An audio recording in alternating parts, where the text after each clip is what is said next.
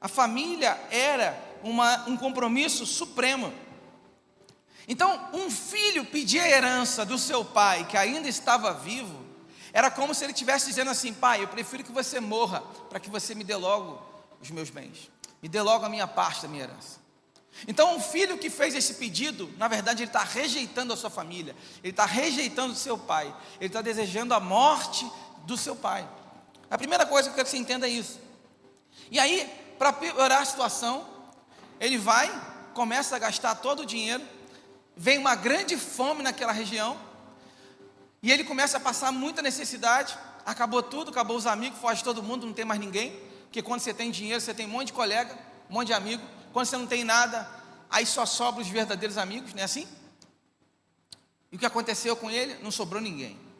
Então agora ele se vê num lugar distante, que para os judeus é um lugar impuro, porque é um lugar onde os gentios estavam. Quem eram os gentios? Gentios é aqueles que não eram judeus. Era qualquer povo que não era judeu. E ele se vê sem dinheiro, sem comida, e a única forma de se alimentar é: preciso arrumar um trabalho. E a única oportunidade que ele teve foi trabalhar num campo para cuidar de porcos. Gente, cuidar de. Quem aqui já teve a oportunidade de chegar perto de um chiqueiro? Quem aqui já teve? Levanta a mão. Isso aí, confessa que Deus dá vitória, vai. Então, gente, como é que é o cheiro de um chiqueiro? Não é horrível? Então, mas a, a história diz que ele estava com tanta fome que ele queria comer as bolotas dos porcos. Ele queria comer a comida dos porcos. Tamanha fome que ele estava. E de repente ele caiu em si e pensou: peraí, se eu for para a casa do meu pai, mesmo que ele não me receba mais como filho, mesmo que ele não ligue mais para mim como filho, se ele pelo menos me aceitar como um servo, como um dos empregados, eu vou comer melhor, eu não vou precisar comer bolota de porcos. E ele decide voltar para casa. Porque no contexto cultural, um pai judeu, ele podia repudiar o seu filho. Ele poderia simplesmente não mais receber aquele filho de forma irrevogável. Mas ainda assim ele poderia trabalhar como servo na casa do seu pai. E o interessante é a gente pensar que a porta de Deus está sempre aberta. Sim ou não? A porta de Deus está sempre aberta para nós. Nas escrituras, queridos, o único, único pecado que não tem perdão é o pecado da rejeição a Deus, da rejeição da verdade, da rejeição do Espírito Santo. É quando a gente não tem um coração aberto ao arrependimento. A gente não quer viver o arrependimento. No filme Refúgio Secreto, uma holandesa, Corrie Jane Boom, ela abrigou e protegeu muitos judeus durante a Segunda Guerra Mundial. E aí ela dizia o seguinte: olha, nenhum poço é tão fundo que Deus não possa ir ainda mais profundo e resgatar aquelas pessoas. Ou seja, por mais profundo que seja o seu poço, Deus seria capaz de te resgatar. Ele chega até lá, ele vai lá, então a primeira coisa que você precisa saber é que é possível recomeçar. É possível recomeçar.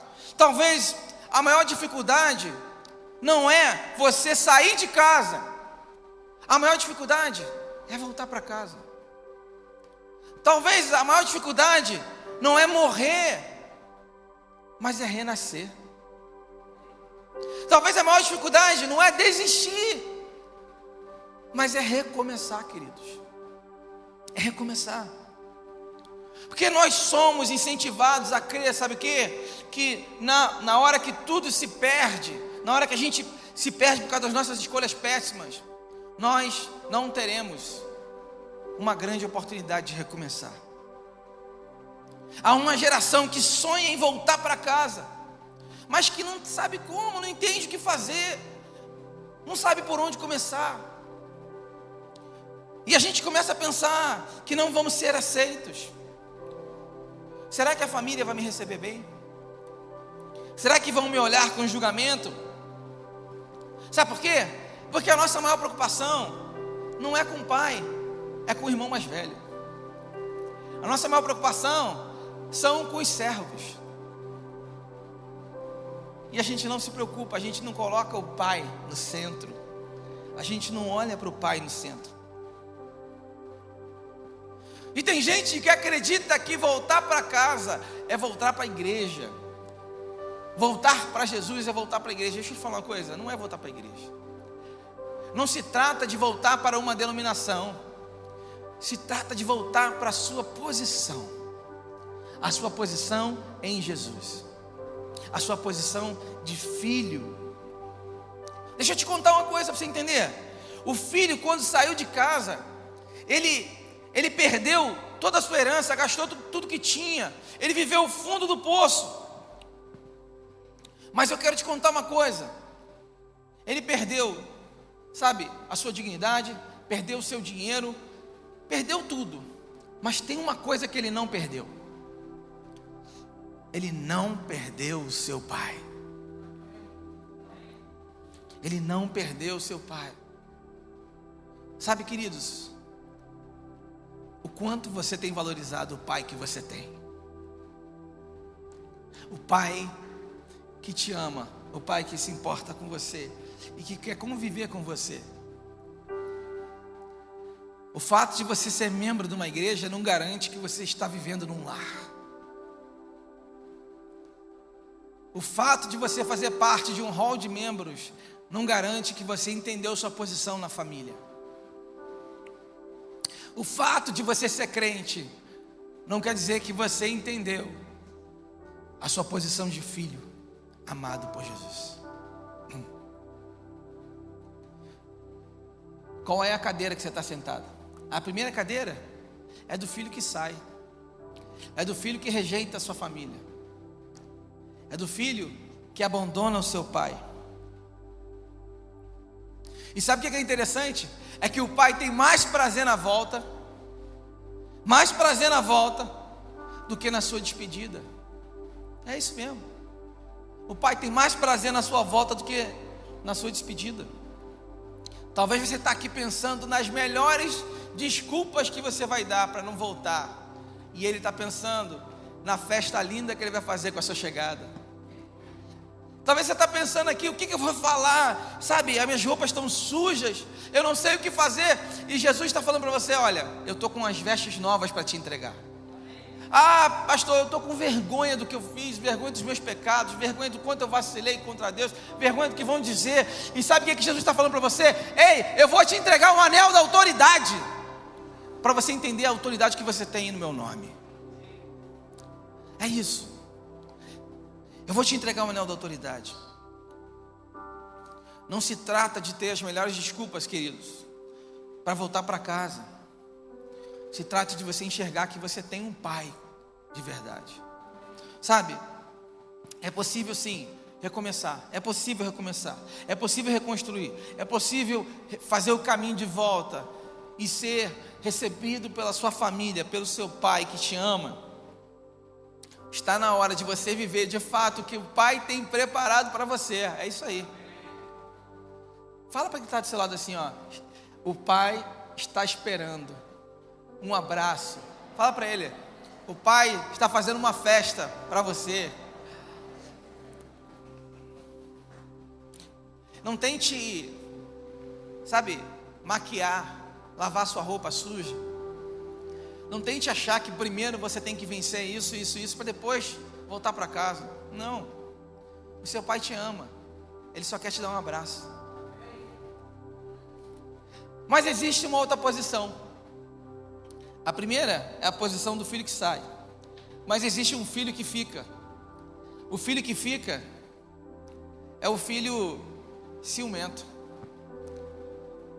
Se tudo que Jesus quisesse ensinar fosse apenas que existe um caminho de volta, que existe um recomeço, poderia parar no verso 24, mas não. Ele, tem uma outra parte da história. Existe um filho que fica.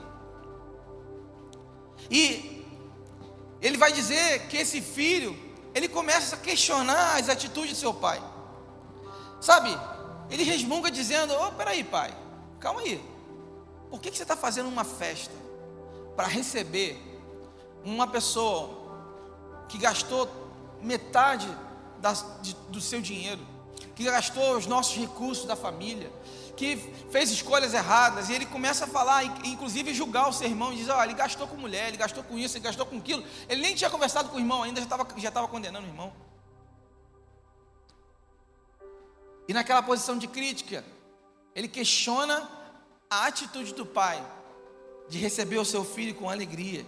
Ele ainda fala assim no verso 30, ó, seu filho aí, ó, ele nem o vê mais como irmão. E ele diz: Eu tenho trabalhado contigo o tempo todo, e o Senhor nunca matou um bezerro gordo para mim, nunca festejou. E às vezes nós estamos na igreja, mas não entendemos a nossa posição de filho, nos vemos como escravos. Nos vemos como escravos, assim como esse irmão mais velho se via. Deixa eu te contar uma história. Um rapaz foi envolvido no tráfico pesado, conheceu muita gente errada, mas conheceu muita gente importante também. Então ele tinha dinheiro, tinha status, era alguém prestigiado porque tinha contatos importantes. E esse jovem era casado, fez muita coisa errada, sabe? Só coisa ilícita.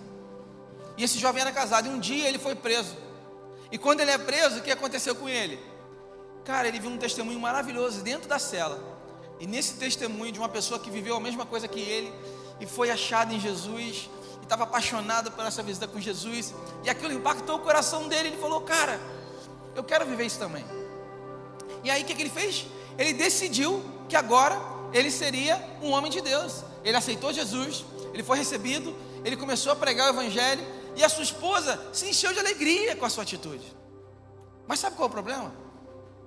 De repente, a esposa, que já era crente, mas aquele crente meia-boca, aquele crente cansado, começou a questionar: Poxa, mas agora ele só fala de coisas espirituais, agora só fala de negócio de alma, só fala dessas coisas. E ela começou a ficar desinteressada pelas conversas dele. Agora, ele foi solto, ele ia para a igreja, ela já não queria ir com ele. Agora ela já começou a questionar por que, que ele tem esse dom de falar, por que, que ele tem esse dom de, de, se comunicar, de pregar o evangelho e eu não tenho. E ela começou a ter ciúme, ela começou a ter ciúme daquilo que Deus fez na vida dele. E eu falei uma coisa ontem, eu falei que quando você não entende o seu propósito, você está vivendo o propósito do outro. Você está atrapalhando o propósito do outro. E de repente, essa esposa que era crente, de onde ele menos esperava que viria alguma retaliação, um ciúme, uma inveja, foi exatamente dentro da sua casa. E assim acontece o tempo todo. De onde você menos espera que vai receber uma palavra de julgamento, de crítica, de acusação, às vezes é dentro da igreja. Você vem para a igreja com um brinco, você que é homem, alguém olha de cara feia. Você vem tatuado, alguém te olha de cima a baixo. Você, alguém descobre que você fez os seus pecados, alguém tem um dedo para te apontar e te criticar e te julgar. Essa posição é a posição do filho mais velho. É a posição do crítico. É a posição daquele que reclama tudo. Nossa, o culto está tarde, tá, tá, vai acabar tarde. Nossa, mas por que, que não fez isso? Não, está frio, está calor. Ah, tá isso, o louvor está errado. E você está na posição de crítica, de reclamação, de murmuração do filho mais velho. Sabe por quê? Porque não é você que está se destacando, é outro que está se destacando. Então isso para você não interessa. E a gente critica a liderança, sabe por quê? A gente quer estar no lugar da liderança. Pô, mal chegou na igreja, já está pregando. Mal chegou na igreja, já está liderando alguma coisa? Não. Essa posição é do filho mais velho, é do invejoso, é do ciumento. Eu vou falar uma coisa para você: tem muita gente que está nessa posição. E às vezes, a igreja em si, a igreja de Cristo em si, vive numa posição completamente religiosa, seca, superficial, e sem um amor profundo e genuíno. Então, precisamos estar atento a essa segunda cadeira, que é a cadeira do irmão mais velho, daquele crítico, daquele que condena, daquele que questiona. Nossa, mas ela chegou agora, ela já vai casar. Eu estou aqui um tempão esperando. Mas ele chegou agora. Já está tocando no louvor. Que é isso? Isso é a posição do irmão mais velho. Mas existe a terceira posição, existe a terceira cadeira. É, e eu vou te falar, essa terceira cadeira ainda é mais especial e mais importante que as duas primeiras. É a cadeira de um pai com amor extravagante.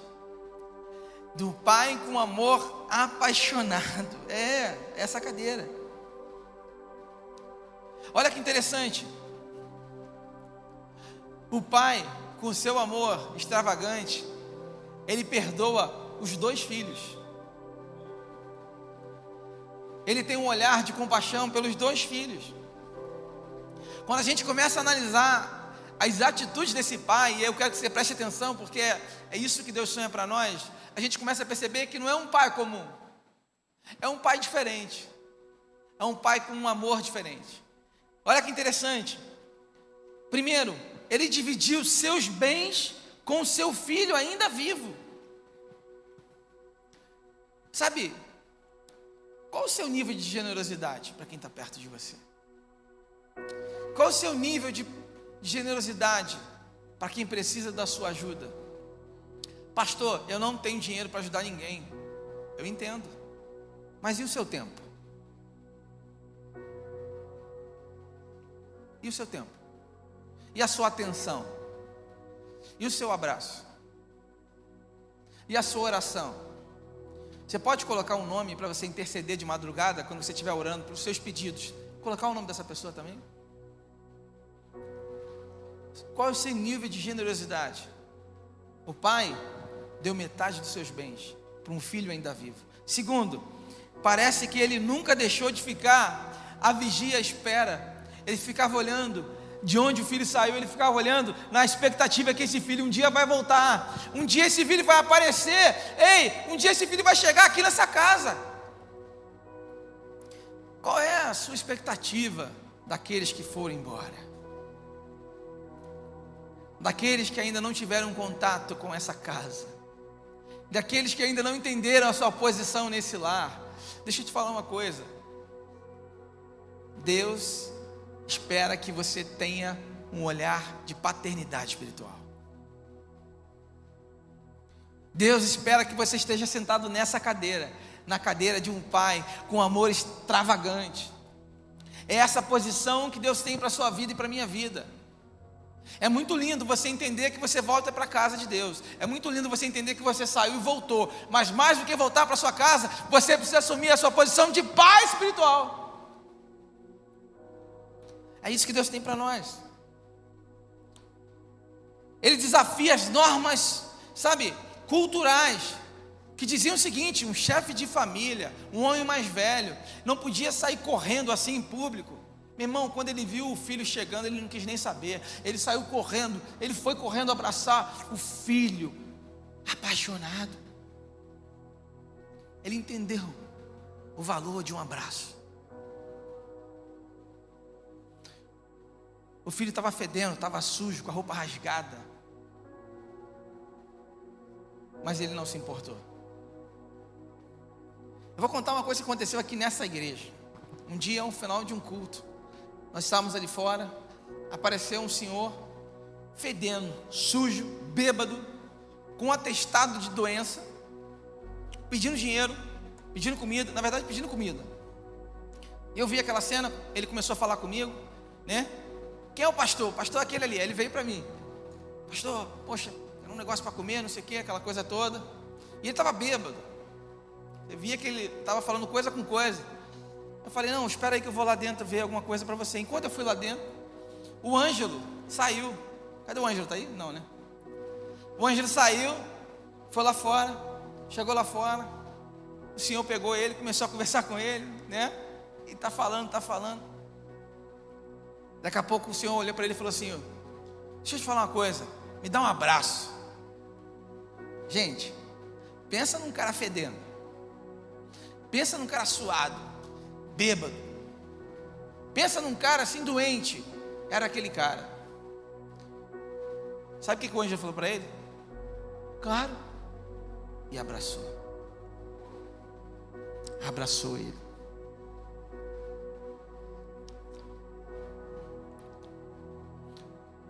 Abraçou ele. Isso é viver o Evangelho, gente. Isso é entender a posição de um pai.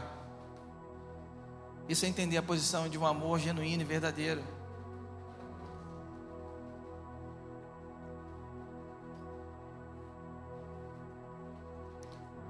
O filho começa a falar um discurso de escravo. Ele pensou: olha, eu vou chegar lá, vou dizer para ele: eu pequei contra o céu, eu pequei contra ti. Por favor, não sou digno de ser chamado seu filho, me assume pelo menos como escravo. Só que quando ele começa a falar, quando ele começa com aquele discurso, o pai o interrompe e fala: Ei, para com esse papo fiado, olha só, traz, traz veste nova, traz sandália, traz anel, começa a fazer uma festa aí, vai, mata o novilho aí. Eu quero celebrar a chegada do meu filho. Às vezes você está pensando, eu não sou digno, eu não sou digno disso, eu não sou digno daquilo, eu não sou digno de estar na casa de Deus, eu não sou digno de receber algo do Senhor. Ei, deixa eu te falar uma coisa: o Pai está preparando uma festa para você. E o quanto você celebra, o quanto você festeja, o quanto você se alegra com a chegada dos novos filhos, dos novos irmãos. Ele também é cuidadoso com o irmão mais velho. Quando o irmão chega com aquele discurso, ô pai, um absurdo. O senhor fazia festa para esse cara. Pô, o cara gastou nosso dinheiro. Gastou o teu dinheiro. Fez tudo errado. E o senhor agora está festejando. Sabe o que, que o pai fala para ele? Fala assim: meu filho, tudo que eu tenho aqui é teu. Você sempre esteve comigo. Talvez se fosse um outro pai, apontaria o dedo na cara dele, meu irmão, cala tua boca. Quem sabe sou eu, sou o dono dessa casa, eu que mando aqui. Mas o mesmo olhar de compaixão que ele teve para aquele que estava perdido, ele também teve para o filho ciumento. Estão entendendo o nível de paternidade, de amor extravagante? Sabe, chegou a hora de você aprender a viver a paternidade espiritual, querido. Chegou a hora de você mesmo não ficar com inveja do coração generoso do Pai Celestial. Chegou a hora de você olhar para o lado e não desistir quando um filho vai embora. Chegou a hora de você assumir sua posição. Às vezes você investe em alguém, como líder de célula, e aquela pessoa desiste. Às vezes você investe em alguém e aquela pessoa fala mal de você, te critica, vira as costas para você. Sabe, como que está o seu olhar para aquelas pessoas que te criticam? Como está o seu olhar para as pessoas que erram com você? Para as pessoas que te condenam, te julgam, te apontam? Até onde você é capaz de abraçar alguém sujo? Até onde você é capaz de se portar com alguém de verdade? Um amor extravagante é aquele amor que, quando traído, oferece um lugar de honra. Um lugar de honra. Foi isso que o pai fez. Deu um banquete e ofereceu um lugar de honra para aquele filho que o traiu, para aquele filho que o abandonou. Não sabemos na história por quanto tempo o filho mais novo ficou em casa. Não sabemos por quanto tempo o filho mais velho, não sei se ele entrou na festa, se não entrou. Mas sabe de uma coisa? Não é isso que é importante. O que importa é o que nossa vida, e que em nossa vida nós precisamos ser. A minha pergunta para você é uma só, só uma. Qual cadeira que você está sentado? Qual cadeira que você está sentado? Você está como aquele filho que sai de casa que rejeita o seu lar. Você está como um irmão que está dentro de casa, mas critica quem está chegando, e condena, e julga, e aponta. Ou você de fato entendeu a sua posição de um pai cheio de amor, de um pai espiritual que não julga, que não condena, mas que recebe a todos com alegria e que se importa com os que estão longe e que corre para abraçar quem tem que abraçar e que consegue colocar vestes novas em alguém, sandálias em alguém, o anel da autoridade em alguém, que não desiste de ninguém. Essa é a minha pergunta para você. Feche seus olhos nesse momento. Vamos falar com Deus.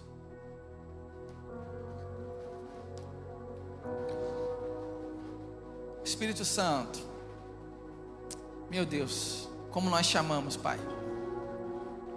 Como nós precisamos de Ti. Como nós precisamos, Senhor, da Tua mão em nossa vida.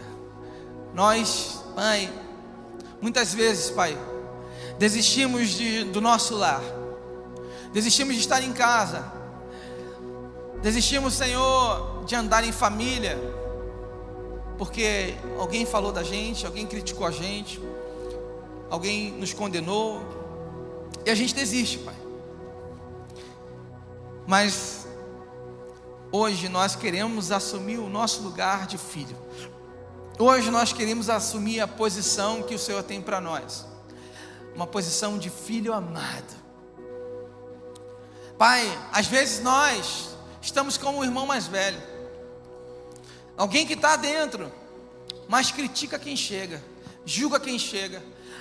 Pai, numa cidade pequena, a gente conhece a história um do outro. E às vezes a gente chega alguém novo, a gente torce o nariz e fala: Ih, eu conheço esse cara lá da outra igreja. Conheço esse cara lá do não sei do que. No meu trabalho, não sei aonde. Falar, e a gente começa a olhar com o dedo acusador, como o irmão mais velho que critica e que condena. E não olha com um olhar de fé, acreditando que Deus pode transformar a nossa história. Então, Deus, nos ajuda a viver, a sentar na cadeira do Pai. Aquele que ama, aquele que se importa, aquele que tem um amor extravagante, capaz de honrar aqueles que nos traem, capaz de acreditar naqueles que ninguém acredita, capaz de sonhar com pessoas onde ninguém mais sonha. Senhor, nos ajuda a abraçar o sujo